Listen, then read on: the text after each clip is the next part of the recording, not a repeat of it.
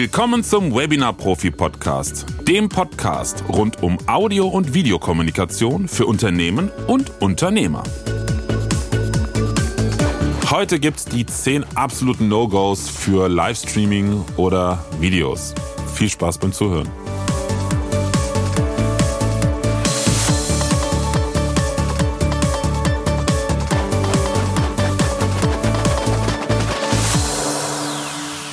Es ist kein Geheimnis, wir alle erleben es seit drei Jahren. Video ist äh, absolut präsent und auf dem Vormarsch. Es ist ähm, das Medium mittlerweile geworden für Kommunikation, für Bildung und äh, ach, tausend andere Themen, will ich jetzt gar nicht reingehen. Äh, es hat aber auch mit sich gebracht, dass natürlich jeder sich jetzt mit dem Thema auseinandersetzt. Ähm, und der überwiegende Teil derer, die Videos nutzen, natürlich keine professionelle Ausbildung haben, was auch völlig okay ist. Ähm, aber ich habe das Gefühl, die allermeisten beschäftigen sich auch nur so am Rand oder halbherzig mit dem Thema, was auch wieder okay ist. Ich will jetzt keinen verurteilen. Ähm, aber dadurch ergeben sich halt auch gewisse, teilweise sind es nur ästhetische No-Gos, aber teilweise auch absolute technische No-Gos, die ich immer wieder erlebe. Ähm, wobei ich dazu sagen muss, ich erlebe sie, hm, weil das so meine Blase mittlerweile ist, bei LinkedIn hauptsächlich. Aber ähm, passt ja auch hier zu meiner Zielgruppe des Podcasts. Unternehmer, Unternehmerinnen, Trainer, Coaches, Berater. Ähm, und von daher möchte ich da mal drauf eingehen. Falls du dich angesprochen fühlst in einem der zehn Punkte, bitte nicht persönlich nehmen. Ich will dir da jetzt nicht irgendwie zu nahe treten, auf die Füße treten. Äh, mein Wunsch ist einfach nur, dass du einen dieser zehn Punkte oder alle zehn zukünftig vermeidest. So, fangen wir mal an. Ich habe mir ein bisschen was aufgeschrieben. Punkt Nummer eins, Hintergrund. Hintergrund bei Videoaufnahmen, Streaming, Webinare. Also ich habe das mal alles zusammengefasst. Das ist ja das Thema Video im Allgemeinen. Streaming und Live-Streaming äh, oder ein Webinar ist ja im Prinzip ähm, das ähnliche oder gleiche Format, was jetzt ein Videobild betrifft. Was ich sehr häufig sehe, sind völlig unpassende Hintergründe. Also der Klassiker, was, was der absolute Horror für jeden Videografen ist, sind weiße Hintergründe. Klar, im Fernsehen hat man das manchmal auch bei Interviews. Äh, es gibt sicherlich auch Talkshows, wo man weißer Hintergrund ist, aber da reden wir ja von einer ganz anderen technischen Qualität. Da können die Probleme, die durch einen weißen Hintergrund entstehen, natürlich auch professionell kompensiert werden. Das Riesenproblem bei einem weißen Hintergrund ist, wenn du mit einer vernünftigen Beleuchtung arbeitest, um dich auszuleuchten im Vordergrund, dann strahlt der weiße Hintergrund sehr stark. Also du hast eine starke Reflexion bei einem weißen Hintergrund. Entsprechend hast du die Balance zwischen hinten etwas dunkler und du vorne heller natürlich damit versaut. Außerdem lässt sich weißer Hintergrund einfach farblos und blass aussehen. Von daher bitte nimm keinen weißen Hintergrund. Viel besser ist ein einfarbiger, dunklerer Hintergrund, ein dunkles Grau, ein dunkles Blau, ein dunkles Grün ähm, schau mal einfach bei YouTube. Viele professionelle YouTuber haben sogar schwarze Wände im Hintergrund, wo dann farbige Sachen wie ein Bücherregal davor steht und ähnliches. Und sie sind dafür aber schön im Vordergrund ganz klar abgegrenzt hell. Na, und da kann man auch ausprobieren. Ich habe bei mir im Studio zum Beispiel damals ein etwas, äh, ja, so einen mittleren Grauton gewählt weil ich das ganz schön fand. Mittlerweile finde ich es überhaupt nicht mehr schön. Wir werden jetzt demnächst den Hintergrund neu streichen und zwar in den äh, CI-Farben von Corporate Studio, also den dunkleren Grün, weil es habe ich jetzt bei Kunden ganz oft gesehen, wo wir solche Farben halt ähm, eingesetzt haben. Das ist einfach ein viel, viel schöner Kontrast. Da ist der Grauton momentan noch zu hell. Ins äh, aufs gleiche Konto zahlt das Thema auch ein, was Klamotten betrifft. Weiße Klamotten in Videoaufzeichnungen sind ein No-Go. Auch da natürlich gibt es Situationen, die von Profis abgewickelt werden, wo jemand weiße Klamotten anhat. Yo, aber ich spreche ja nicht Profis an. Da muss man sich schon wirklich gut auskennen mit mehr als den Standardeinstellungen der Kamera und Beleuchtung, um, um da ein vernünftiges Bild hinzukriegen. Es, es strahlt und blendet halt und überstrahlt halt, wenn, wenn du weiße Klamotten anhast. Also äh, weißes Hemd oder so ist wirklich No-Go. Genauso schlimm wie kleinkarierte oder streifige Hemden oder äh, Nadelstreifenanzüge und ähnliches. Also alles, was irgendwie kleine Muster hat, lässt das Bild flirren. Und deshalb solltest du das nicht anziehen. Punkt zwei Gegenlicht, der Klassiker. Ich äh, weiß gar nicht, in wie vielen Webinaren ich das mittlerweile oder Videokonferenzen ich das mittlerweile schon gesehen habe und leider immer wieder sehe. Gegenlicht heißt, du sitzt mit einer Lichtquelle im Hintergrund vor der Kamera. Der Klassiker ist meistens ein Fenster im Hintergrund, manchmal sind es auch falsch, falsch ausgerichtete Leuchten. Sollte man auf keinen Fall machen. Also am besten ist der Hintergrund dunkel, also nicht komplett dunkel, aber deutlich dunkler als du im Vordergrund. Am besten, wenn es nicht anders geht, ich würde es ja niemals machen, ehrlich gesagt. Also ähm, meine Frau würde mich dafür killen, die ist ja professionelle Videografin, wenn ich das bei Kunden zulassen würde. Also ich würde ja niemals mit Tageslicht arbeiten, aber wenn es bei dir einfach anders überhaupt nicht geht, dann schau bitte, dass du wenigstens das Licht vor dir hast. Also Tageslicht, ähm, ich habe es jetzt gar nicht hier drin in der Liste, aber jetzt fällt es mir gerade ein, ist natürlich auch ein absolutes No-Go. Wir arbeiten bei hochwertigen Videoformaten niemals mit Tageslicht. Tageslicht ist total unzuverlässig und hat eine andere Lichttemperatur, also Lichtfarbe als Kunstlicht. Natürlich kann man, wenn du jetzt eine LED-Softbox oder was ähnliches hast, kannst du bei vielen auch die Farbtemperatur einstellen, aber die Farbtemperatur verändert sich im Laufe des Tages oder die, die Helligkeit des Lichtes. Da muss jetzt nur mal irgendwie ein Regenschauer kommen, dann ist das Tageslicht dunkler und schon hast du kein konstantes Videobild. Also von daher Tageslicht immer aussperren, blickdichte Vorhänge vors Fenster, vor Glastüren ähm, am besten dicke Molton-Vorhänge. Die kosten nicht die Welt, haben noch einen kleinen positiven Nebeneffekt. Es ist eine große, poröse Fläche. Das heißt, sie wirken auch akustisch und reduzieren den Hall im Raum. Wenn du hm, meinst, der Hintergrund bei dir ist zu dunkel, wenn du nur im Vordergrund jetzt eine Leuchte für dich hast oder zwei, dann äh, funktionieren Atmo-Lights ganz gut. Das sind kleine, meistens farbige Leuchten, mit denen man dann so ein, so so ein Lichtklecks im Hintergrund auf eine ansonsten dunkle Wand setzt. Das macht eine einheitlich dunkle Wand, wo vielleicht nur noch ein Bücherregal ist, ein bisschen spannender. Grundsätzlich würde ich den Hintergrund aber nicht überladen. Also was tödlich ist, sind große Bilder direkt hinter dir. Das sieht immer doof aus, wenn dann plötzlich bei dir links aus dem Kopf ein Bild rauswächst, weil je nachdem, wie du sitzt, äh, sieht das so aus. Und außerdem lenkt es halt einfach auch schnell ab. Punkt drei Bild-Ton-Versatz. Oh ja, mein persönlicher Liebling. Äh, keine Ahnung, wie oft ich das sehe bei Videokonferenzen oder Livestreamings. Das kann schon mal passieren, wenn es Probleme, Probleme im Internet gibt, also uns mal kurz ein Einbrechen der Bandbreite äh, gibt, dass dann Bild und Ton auseinanderlaufen. Da hast du natürlich keinen Einfluss. Aber ich sehe das auch regelmäßig bei Videoaufnahmen, insbesondere, ähm, also ich bin jetzt kein, wie heißt du schon im Neudeutsch, OBS-Hater, überhaupt nicht. Ähm, ich finde es nur für viele Anwendungen, gerade für Menschen, die jetzt nicht so technisch versiert sind, völlig überladen und unnötig. Kann kostenlos sein, ja, gerne, aber wenn es komplizierter macht, ist ja auch keinem geholfen. Ähm, Problem ist aber bei OBS, dass halt viele äh, Kleinigkeiten in Untermenüs eingestellt werden müssen, von dem man als Laie einfach keine Ahnung hat, logischerweise. Und dazu gehört auch das Thema Bild-Ton-Versatz. Ähm, das bezeichnet die sogenannte Lippensynchronität. Das heißt, wenn einer den Mund öffnet auf dem Bild, dass der Ton auch dazu passt und nicht beides leichten Versatz hat. Und das kommt aber sehr häufig vor. Besonders wenn man dann eine etwas hochwertigere Kamera hat, ich sag mal jetzt einen Camcorder oder eine DSLR und dann über den HDMI-Ausgang rausgeht, entweder in einen Atem oder in einen Videograbber, wie jetzt von Elgato, den Camlink, und parallel dann der Ton direkt über ein Podcast-Mikrofon oder ein Lavalier-Mikrofon in den Atem oder in OBS reingeht. Das Problem bei diesem Setting ist nämlich, dass die HDMI-Ausgänge von Kameras eine leichte Verzögerung haben. Das ist Bauart, also durch die Schnittstelle bedingt. Deshalb werden HDMI-Schnittstellen auch im professionellen Videobereich nicht benutzt, sondern nur SDI, die halt nahezu keine Verzögerung haben. Ähm, und der Ton vom Mikrofon, der geht ja direkt in den Computer, also OBS, oder direkt in den Atem. Das heißt, der Ton ist immer ein bisschen vor dem Bild da. Und das muss man kompensieren.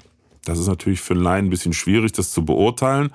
Es geht aber, mach eine kurze Aufzeichnung von deinem Video, zieh die in dein Videoschnittprogramm und guck, wo machst du den Mund zu oder klatsch ein paar Mal in die Hände, wo klatschst du in die Hände und wo ist dann wirklich die Auslenkung in der Wellenform vom Ton maximal. Man muss ein bisschen nach vorne ziehen.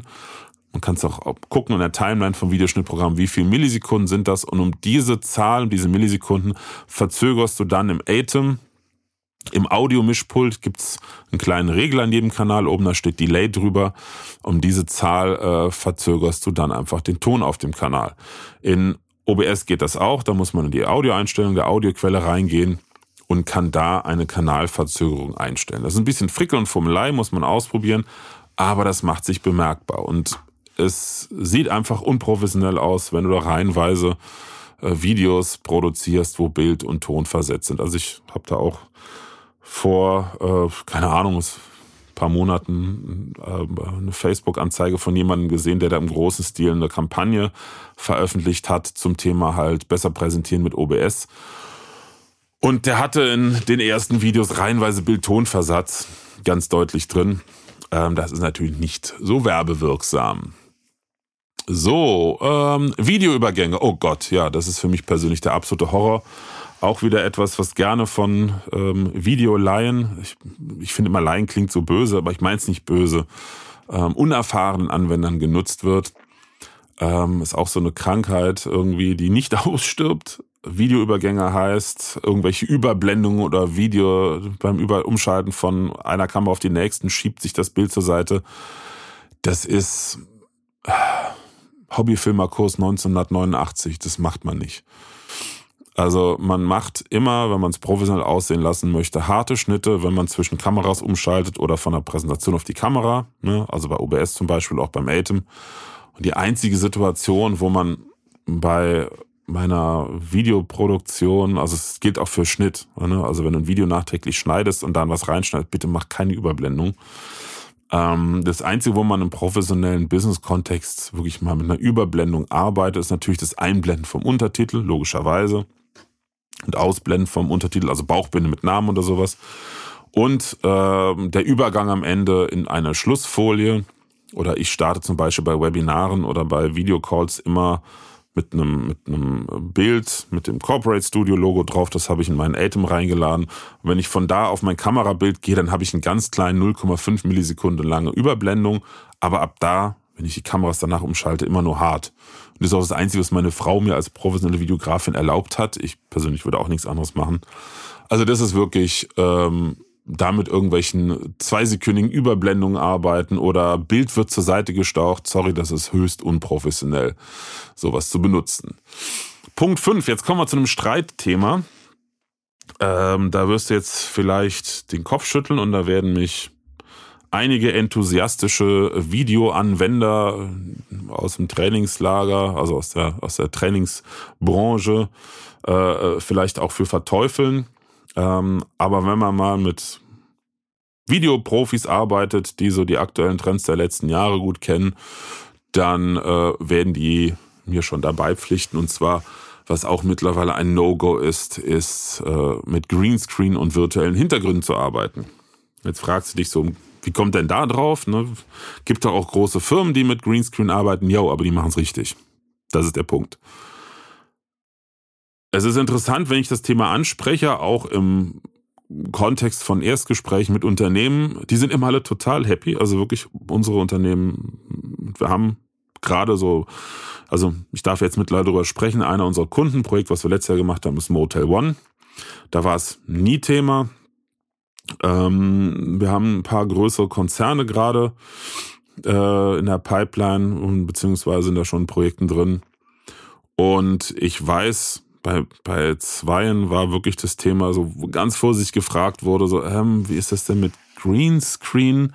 Das ist ja wohl äh, jetzt ein großes Thema, wird ja auch von vielen anderen gemacht. Ähm, macht das Sinn für unser Trainingsstudio? Und wenn wir dann gesagt haben, nee, lass das bitte weg, war immer große Erleichterung dabei, weil ja, dann kam auch meistens das Feedback, ja, man kann es selber schon nicht mehr sehen. Äh, jeder nutzt da irgendwelche eigentlich durch die Bank nicht wirklich gut aussehenden pseudo-virtuellen Hintergründe. Ne? Gerade in Teams und Zoom geht's ja auch, mehr schlecht als recht. Und äh, wenn du mit Greenscreen wirklich arbeiten möchtest, dann mach's richtig. Und richtig heißt, nicht, dass du dir jetzt ein Tuch kaufst in grün, was im Hintergrund ist, sondern das ist wirklich aufwendig. Glaubst mir, wir haben sehr, sehr, sehr, sehr viel Erfahrung mit Greenscreen. Wir haben vor 10, 12 Jahren schon angefangen, Greenscreen-Produktionen zu machen. Damals als Partner einer Trainingsfirma haben wir unzählige Greenscreen-Produktionen im Trainingsbereich gemacht für große Konzerne wie Airbus, Telekom, McDonalds, Kaspersky äh, und zahlreiche andere. Und ähm, wenn man es vernünftig machen möchte, ist es wahnsinnig aufwendig. Das heißt nämlich, Du musst unterschiedlich Hintergrund und Vordergrund ausleuchten. Es reicht nicht vorne zwei Leuchten hin für dich selber und dann hinten grün. Wenn du einen, vernünftige, einen vernünftigen Greenscreen haben möchtest, ohne Spilling und ohne Heiligenschein. Also Heiligenschein heißt, du hast um deinen ganzen Körper rum, hast einen virtuellen Hintergrund, hast ein schönes Bild Hintergrund gepackt, aber um deinen ganzen Körper rum hast du so ein leichtes grün, leicht grünen Rand. Ähm, das ist dieser Heiligenschein. Oder Spilling ist genauso ätzend. Spilling heißt, dass du vorne zu stark beleuchtest und das Grün von hinten auf dich reflektiert. Und dann hast du gerade, wenn du helle Kleidung trägst, überall so einen leichten Grünschleier auf deinen Klamotten oder auch im Gesicht. Und das ist das, was ich eigentlich durch die Bank bei allen Greenscreen-Videos oder äh, Livestreams äh, sehe, wenn jemand das bei sich im Büro selber gemacht hat. Also wenn man einmal darauf hingewiesen wird, das ist wie beim Ton, wenn man nicht weiß, wie Störgeräusche klingen und rauschen, dann hört man es nicht, aber wenn man einmal darauf hingewiesen wurde, ist das Thema durch, dann hört man es jedes Mal. Und so ist es auch bei diesen Fehlern Greenscreen. Also das ist durch die Bank ist es einfach einfach ein, ein Riesenaufwand, weil du brauchst für den Hintergrund eine andere Beleuchtung, für den Vordergrund, du brauchst für einen guten Greenscreen, für ein gutes Greenscreen-Bild und eine gute Trennung brauchst du mindestens zwei Meter Abstand zum Hintergrund, damit, damit du dieses Spilling nicht hast, dieses Strahlen auf dich und, und, und, und. Das ist ein Riesenaufwand, braucht viel Platz. Ähm, und ja, deshalb kann ich nur sagen, ich würde es gar nicht machen. Und das Interessante ist, dass nicht nur wir, sondern auch unsere Kunden immer wieder Feedback von ihren Kunden und Zuschauern bekommen, äh, wie super doch der virtuelle Hintergrund wäre. Dabei sind es echte Studios. Also das ist total simpel einfach. Also bei mir im Studio habe ich 1,50 Meter bis zur Rückwand. Und äh, die habe ich einfach Unifarben in einem dunklen Grau, hatte ich eben gesagt. Jetzt kommt eine andere Farbe gestrichen. Ähm, dann Bücherregal mit ein paar Accessoires, ein altes Mikrofon drauf, ein paar Kunstpflänzchen und, und, und. Fertig. Und jeder Zweite fragt mich, oh, was hast du da für einen tollen virtuellen Hintergrund? Das ist kein virtueller Hintergrund, das ist echt. Und das Schöne ist, wenn du ein bisschen Abstand nach hinten hast und dir vielleicht eine DSLR oder eine spiegellose Kamera äh, als Hauptkamera gegönnt, hast, ähm, mit Wechselobjektiven, und du hast ein Objektiv, was auch so eine Tiefenunschärfe mit sich bringt, dann ist der Hintergrund leicht unscharf und du im Vordergrund scharf und das sieht halt einfach hochprofessionell aus. Der Aufwand ist nicht riesig. Du kannst dir natürlich auch ein Roll-Up-Display in den Hintergrund stellen, wo das Logo deiner Firma drauf ist. Möglichst nicht weiß, bitte. Dann haben wir das Thema mit dem, mit dem Reflektieren.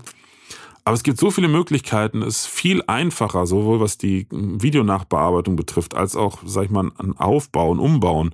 Das ist viel einfacher zu realisieren als Greenscreen. Und ey, ganz ehrlich, die Zeiten, wo man dann im, im Bild steht und dann auf irgendwas zeigt im Greenscreen, das ist vorbei. Dadurch, dass Hinz und Kunz in den letzten drei Jahren mit Greenscreen rumgefickelt haben, kann keiner mehr den Kram sehen. Also ganz ehrlich, lass es es ist wirklich, äh, das Thema ist wirklich durch die, die es richtig, richtig gut machen.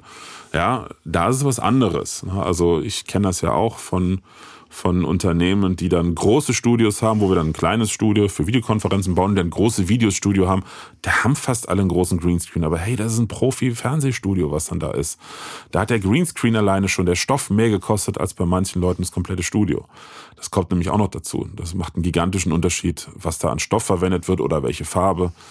Ähm, von daher No-Go für den, sag ich mal, ähm, Heimgebrauch im Sinne von zu Hause im Büro oder im kleinen Unternehmen. Ein weiteres absolutes No-Go, auch da das meine ich nicht böse und persönlich, aber ich bin da so ein bisschen krass mittlerweile in meiner Aussage, weil es irgendwie immer noch nicht ankommt. Ich kenne das noch äh, aus meinen Zeiten, wo ich eins der größten deutschen Musikproduktions- und Audioproduktionsforen mit aufgebaut habe. Irgendwann wurde das immer mehr von Amateuren übernommen und ich sage jetzt bewusst Amateure, um das auch werten zu meinen, also von Leuten, die eigentlich von Tutenblasen keine Ahnung hatten und einen Mythos nach dem anderen verbreitet haben. Und da habe ich irgendwann echt Diskussionen geführt auf dem Niveau von, nein, die Erde ist keine Scheibe. Ähm, und dann kamen Antworten, ja, aber ich will das Recht haben, sagen zu dürfen, dass die Erde eine Scheibe ist. Also jetzt bezogen auf Audiotechnik-Themen. Ja, also, ähm, und so ist es auch bei einigen Themen hier, die immer noch kolportiert werden, obwohl es Bullshit ist. Oh, jetzt, das muss ich rausschneiden, obwohl es Bullpiep ist. Sorry, sonst werde ich von Apple äh, zensiert. Äh, und das ist ein Ringlicht zu benutzen für Video. Ey, oh, also bei dem Gedanken rollt's mir schon die Fußnägel bis zum Kniescheiben auf. äh, habe das letzte bei LinkedIn wieder gesehen, da schrieb auch jemand irgendwie fünf Tipps für gute Videos und da war Ringlicht drunter. Und der oder diejenige, ich lasse mal offen, äh, war Trainerin, Trainer, also keine wirklich fundierte äh, Erfahrung und Wissensbasis, was Dinge ins Video betrifft.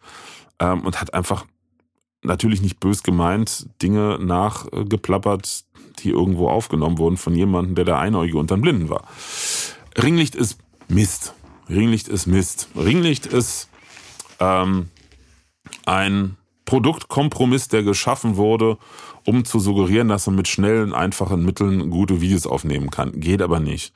Das Einzige, wo ein Ringlicht für taugt, ähm, ist zum Beispiel für diese Schminkvideos. Und da daher kommt es ja auch, dass die dauernd genutzt werden, irgendwelche Instagram Reels oder ähnliches. Smartphone in die Mitte, dann ist das Gesicht ausgeleuchtet und sehr hell und man kann äh, schön damit filmen. Natürlich hat jeder, der ein Ringlicht benutzt für sowas, auch immer das Ringlicht in den Augen zu sehen. Das spiegelt natürlich und sieht, wie ich finde, blöd aus. Richtig ätzend ist es, wenn man noch Brillenträger ist. So, also für diesen extremen Nahbereich ist das ganz gut. Es wirkt aber trotzdem nicht professionell, wenn die ganze Zeit auf der Brille oder auch in deinen, in, in deinen Pupillen, deinen Augen äh, das Ringlicht spiegelt. Und ansonsten sind die Ringlichter, die man so zu kaufen bekommt, weil komischerweise gibt es die im professionellen Videozubehör nicht. Die gibt es nur äh, als Low-Budget-Produkte bei Amazon. Das ist ja auch so ein Punkt, äh, wo einem dann klar werden sollte, warum die nicht viel taugen. Ähm, die sind alle so licht schwach, weil die ja nur für Nahbereich gedacht sind, dass man sie auch nicht als Hauptvideolicht so mit einem Meter oder Meter 50, wo normalerweise eine Softbox oder ein LED-Panel stehen sollte, dass man sie dafür nicht nutzen kann. Also durch die Bank ist es einfach rausgeschmissenes Geld. Und auch da kann ich wieder meinen Lieblingsspruch bringen, wer billig kauft, kauft zweimal. Punkt Nummer sieben. Ähm, hatte ich gerade meiner Freundin wieder. Einen lieben Gruß an die liebe Karina Schuh, eine ganz, ganz tolle Businessfotografin. Und das ist auch gar nicht böse gemeint, was ich jetzt sage. Sie war ja ganz glücklich, dass ich ihr da äh, den Tipp gegeben habe. Und zwar das Thema äh, Podcast-Mikrofon für Videoaufzeichnung oder Livestream und dann nicht im Bild zu sehen. Viele machen das intuitiv, so weil sie sagen, hey, äh, bei professionellen Videoaufzeichnungen sieht man ja das Video, äh, das Mikrofon im Bild auch nicht. Logisch, weil Punkt 1, entweder wird ein Lavalier-Mikrofon verwendet, was halt manchmal gar nicht auffällt, wenn es gut positioniert wurde, oder Punkt 2, es wurde ein Richtrohrmikrofon verwendet, mit einer Tonangel an der Decke befestigt, was dann so einen halben Meter über dem Kopf schwebt und auf den Mund zeigt. Der Punkt ist aber, das sind zwei spezielle Anwendungen. Lavalier-Mikrofon ist nah dran, wenn es richtig positioniert wurde. Und ein Richtrohrmikrofon, das ist, muss dir vorstellen, wie ein Laser, nur optisch. Das wird genau auf den Mund ausgerichtet und dann ist der Aufnahmebereich dieses, dieses Mikrofons, ich sag mal, das ist ein Kreis von 30 Zentimeter Radius ungefähr. Ne, natürlich hört man nebenbei auch noch was, aber es wird deutlich weniger. Da ist nichts mit bewegen. So machen es dann Profis. Ich würde sowas aber nicht empfehlen, besonders wenn man auch im Stehen arbeitet oder ein Video aufnimmt und sich ein bisschen bewegt. Deshalb gibt's ja beim Film auch den sogenannten Tonangler. Das ist der arme Kerl oder die arme Frau, die die lange Tonangel, diesen langen Stab mit dem Mikrofon vorne stundenlang über den Kopf halten müssen. Also muss man echt Konditionen haben und die ganze Zeit drehen und hinterherlaufen, ne? damit das Mikrofon immer schön auf den Mund der ähm, Akteure ausgerichtet ist. So und daher kommt natürlich wie gesagt, nicht persönlich und böse gemeint, nur als Erklärung, da kommt natürlich die Vorstellung her, man darf ein Mikrofon nicht zeigen. Bei Podcast-Mikrofonen ist es ganz anders. Also auch da wieder, wenn du bei YouTube guckst, ähm, hat sich einfach durchgesetzt, dass wenn man mit einem Podcast-Mikrofon arbeitet, hey, dann wird's gezeigt, ist überhaupt kein Thema. Denn Podcast-Mikrofone sind für den Nahbereich gemacht. Also wenn du einem Toningenieur sagst, du benutzt ein Podcast-Mikrofon mit einem halben Meter Abstand, der, der schlägt die Hände über den Kopf zusammen. Dafür sind die Mikrofone nicht gedacht. Arbeitsbereich bei diesen Mikrofonen ist je nach Typus 20, 30 Zentimeter maximal vom Mund entfernt. Je weiter du weg bist, desto mehr hörst du vom Raum. Nächster Punkt natürlich auch die richtige Einsprechrichtung. Habe ich, äh, da habe ich bei LinkedIn kürzlich ähm, einen Beitrag zugeschrieben, witzigerweise einer meiner erfolgreichsten, weil ich das auch dauernd in Videos sehe, dass falsch in die Podcast-Mikrofone reingesprochen wird. Da, wo das Emblem vom Hersteller ist, da wird reingesprochen. Das ist die richtige Seite und da im Nahbereich. Pi mal Daumen, eine Handbreit, also jetzt nicht hier, äh, na, also quasi, wenn du Zeigefinger bis kleinen Finger vor die Nase hältst, so viel Abstand ungefähr zum Mikrofon und dann Entweder nimmst du einen Windschutz, das ist dieses Schaumstoffverhüterli, was draufgesteckt wird, das ist halt nicht so groß, oder du nimmst einen Plop- oder Pop-Schutz oder Plop- oder Pop-Filter genannt. Das ist dieser Ring mit dieser Gase an einem ähm, an einem äh, ja so Schwanenhals, der an, an, am Mikrofon noch befestigt ist, weil der verhindert dann diese Plop-Geräusche. Ich persönlich würde jetzt bei Videoaufnahmen eher einen Windschutz nehmen, also dieses Schaumstoffverhüteli, weil es halt nicht so groß ist und dein Gesicht nicht halb verdeckt. Übrigens einzige Ausnahme, wo man nicht von der Seite reinspricht, wo auch das äh, Firmenlogo ist, sind Broadcast-Mikrofone, wie zum Beispiel, zum Beispiel das Shure ähm, SM7B oder das Electro Voice RE20 oder von Rode das ähm, Procaster und das Podcaster-Mikrofon. Das sind nämlich dynamische Mikrofone. So, also, und die kann man ruhig zeigen, weil es ist ja schön, dass man das Mikrofon nicht sieht, aber wenn dann die Tonqualität absoluter Schrott ist, haben wir ja nichts gewonnen. Wenn du wirklich kein Mikrofon zeigen möchtest, bitte benutze ein Lavalier-Mikrofon. So, ähm, Punkt 8. Oh, ich glaube, ich habe mich gerade eben ein bisschen in Rage geredet. Das wollte ich ja gar nicht. Sorry, also ist alles nicht bös gemeint, aber äh, ich weiß ja, dass man es besser machen kann und der Aufwand ist halt gering. Und ähm, ich ärgere mich immer, völlig unnötig, ist ja total idiotisch eigentlich, sich über so einen Quatsch aufzuhören. Ich ärgere mich immer, dass immer die dummen Sachen sich verbreiten und das echte Wissen auf dem Weg bleibt. Das liegt natürlich meistens daran, dass die, die am lautesten schreien, keine Ahnung haben. Und es richtig zu machen, ist immer noch mal ein Mühe mehr Aufwand und den will man natürlich vermeiden. So, Punkt 8. Ähm, Kameraposition. Oh ja, auch ein ganz tolles Thema. Ähm, ich finde ja bei Videokonferenzen extrem grausam, wenn eingebaute Videokameras benutzt werden. Also was ich da schon an Nasenbehaarung gesehen habe, ist wirklich unappetitlich.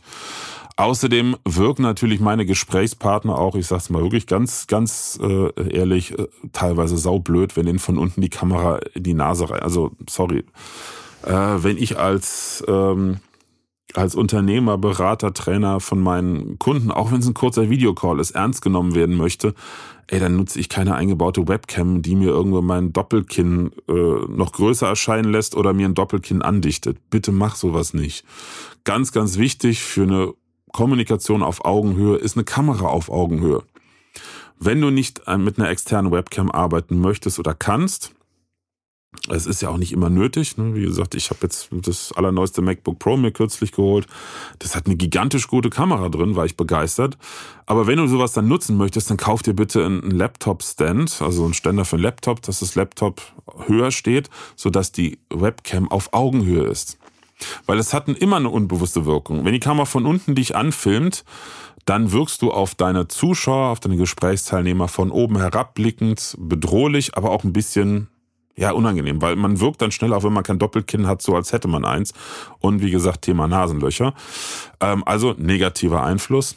Und andersrum, wenn du die Kamera oben auf dem Fernseher, ähm, auf dem Bildschirm drauf hast und der steht zu weit oben, dann guckt dein Gesprächsteilnehmer von oben auf dich herunter und du wirkst kleiner und unterlegener. Das sagt natürlich keiner und keinem wird das direkt bewusst, aber das ist eine unterbewusste Wirkung, die ja auch im Film nicht ohne Grund eingesetzt wird, um halt äh, eine Voreingenommenheit zu schaffen. Am einfachsten ist es, auch da, guck gerne mal in LinkedIn unter meinen Beiträgen, habe ich jetzt äh, auch vor, keine Ahnung, ein paar Wochen einen Beitrag zu veröffentlicht. Am einfachsten ist es, du hast eine externe Webcam, beispielsweise die 10920 von Logitech. Die hat unten ein Gewinde drin für ein äh, Kamerastativ. Und dann kaufst du dir ein kleines Tischstativ, so ein Tripod. Pixie heißt der, glaube ich, von Manfrotto. Das ist original, kostet 19 Euro, also ist echt nicht die Welt. Ähm, und dann eine Stativverlängerungsstange. Da gibt's verschiedene Modelle. Also beides zusammen kostet unter 40 Euro, diese Stativverlängerungsstange. Das ist eine, äh, eine Stange, manchmal auch zum, also am sinnvollsten ist eine zum Ausziehen. Oben und unten sind, ähm, ich glaube, Viertelzoll-Gewinde ist das bei Kameras ähm, drin. Und dann kannst du dir auf das Manfrotto, auf dieses kleine Pixie-Stativ, diesen Tripod draufschrauben und oben drauf die Webcam. Und wenn du eine Videokonferenz machst, dann stellst du das Ding einfach vor deinen Monitor. Na, wenn du einen Laptop hast, kann ich dir eh nur empfehlen, nimm für Webinare und, und Videoaufzeichnungen und sowas äh, einen externen Monitor, der halbwegs auf Augenhöhe steht, dass du da die Kamera vorstellen kannst, um dir zum Beispiel auch bei einer Videoaufzeichnung links und rechts äh, über ein Word-Dokument ein paar Stichpunkte noch äh, reinbringen kannst und ähm, einfach flüssiger deinen Text vortragen kannst. Und selbst bei einfachen Videocalls, ehrlich gesagt auch teilweise, wenn ich, wenn ich mit Kollegen oder Freunden oder Freundinnen spreche, also Businessfreundin natürlich, habe keine Freundin, nur um das mal hier offiziell klarzustellen. Ähm, selbst da mache ich das. Was einfach ein viel, viel schöneres Miteinander in der Kommunikation ist und selbst, äh, um halt das Bild besser zu sehen, stelle ich die Kamera halbwegs in die Mitte vom Bildschirm und schiebe dann mein Zoom-Fenster leicht nach links. Aber ich gucke immer in die Kamera, ich gucke die Menschen, mit denen ich spreche, an. Also Kommunikation auf Augenhöhe. Punkt 9, ja, das ist ja der Klassiker, über den sich äh, in den letzten Jahren alle lustig gemacht haben, aber ich sehe es halt immer noch. Äh, das ist Chaos im Hintergrund. Und ich meine jetzt nicht einen unruhigen Hintergrund im Sinne von ähm, zu viele Accessoires, sondern ich meine wirklich Chaos. Ähm, ich habe das Gefühl, dass sich da so gewisse Dinge eingebürgert haben nach dem Motto, es hat ja auch 2020 bis 2022 super funktioniert, warum sollen wir was ändern? Ähm, so auf dem Niveau von, ähm, in meinem Büro habe ich halt ein völlig chaotisches Regal im Hintergrund, ist doch egal. Man kann aber da auch ein, ein Roll-Up-Display vorstellen oder einen Vorhang oder ähnliches machen. Es wirkt einfach professioneller. Ähm, kann natürlich sein, dass die betreffenden Personen auch in einem ungewaschenen und ungebügelten Anzug zu einem Geschäftstermin gehen. Aber denke ich eher nicht. Ja, also auch ein halbwegs aufgeräumter Hintergrund ist Teil einer professionellen Präsentation äh, in Videos oder in Webinaren und Videocalls. Und das, wir reden hier nicht von gigantischen Aufwand. Es fehlt einfach manchmal das Bewusstsein. Und ja, die Menschen achten drauf. Das kann ich sagen, weil ich spreche mit vielen Leuten darüber. Ähm, und viele erzählen mir, dass sie da absolut drauf achten, ne, auch wenn sie selber einen Call haben mit Dienstleistern, die sie einkaufen wollen. Wie gesagt, kleiner Hint, ich habe mittlerweile ja zu 95 Prozent mit Unternehmen zu tun. Darauf wird geachtet. Ne, das ist ein Teil äh, der eigenen Repräsentation. So, und Punkt 10, ähm, auch ein Klassiker. Ähm, das erlebe ich gerade einer meiner besten Freunde, der schimpft da gerade regelmäßig über Kunden, die ihm Videos liefern, die er nachbearbeitet. Ähm, und zwar, die kommen immer in katastrophalen Videoauflösungen. Also 720p, also HD, oder HD, ja, HD ist es, 720p, ist dann schon das höchste der Gefühle. Wir leben aber im Jahr 2023, hallo. Ähm, Standardauflösung ist 1080p, also 1920 breit, 1080 Pixel hoch. Das ist Full HD, das ist Standardauflösung. In diesem Format macht man heute Videos. Äh, es gibt natürlich 4K und es gibt auch 6K und auch 8K und es ähm, gibt noch mehr Unsinn, den wir nicht brauchen. Also natürlich kann man gerne Videos in 4K aufnehmen, aber das Standardmedium, was von allen genutzt wird, ist 1080p. Es macht auch wenig Sinn, sich eine teure 4K-Kamera zu kaufen ähm, für ein Webinar. Natürlich höhere Qualität, äh, höhere Pixeldichte und wenn man das dann runter auf 1080p dampft, dann ist es ein bisschen schärfer und besser in der Qualität. Aber davon bleibt in einem Webinar und in der Videokonferenz sehr wenig übrig. Ne? Also bleib auf 1080p, ähm, auch bei Kameraeinstellungen.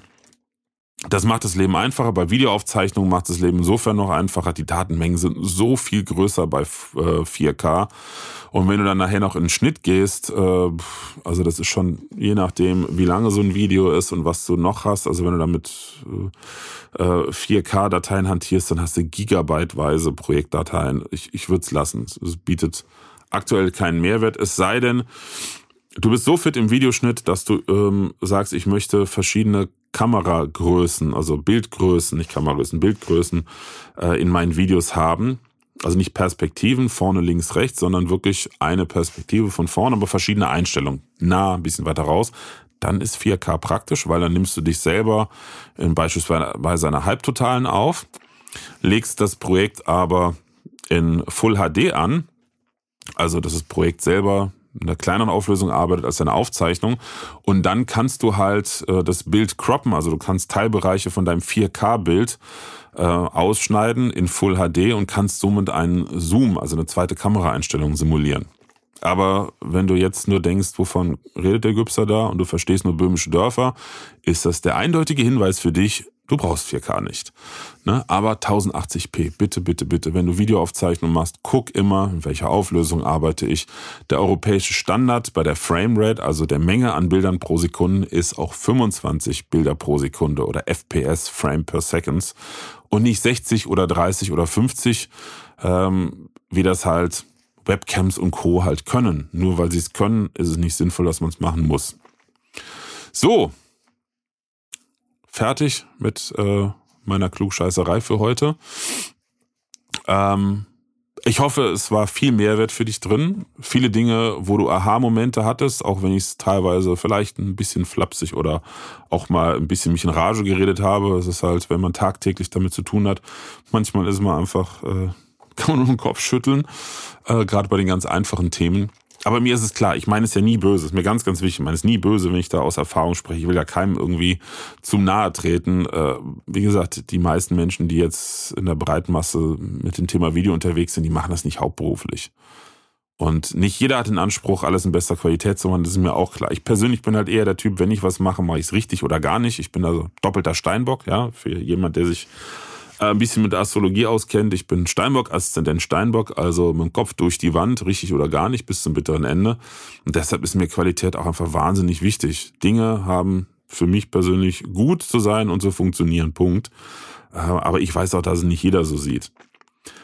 Und ähm, deshalb mache ich ja so Sachen hier, um halt Abkürzungen zu geben und Hinweise zu geben, wie man halt mit wenig Aufwand das, was Aufwand, das, was man tut, einfach besser machen kann.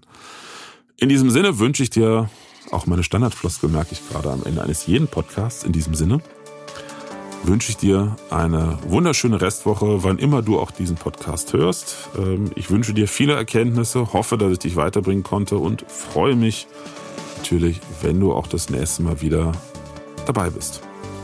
Bis dann, mach's gut, tschüss. Präsenz war gestern, online ist heute.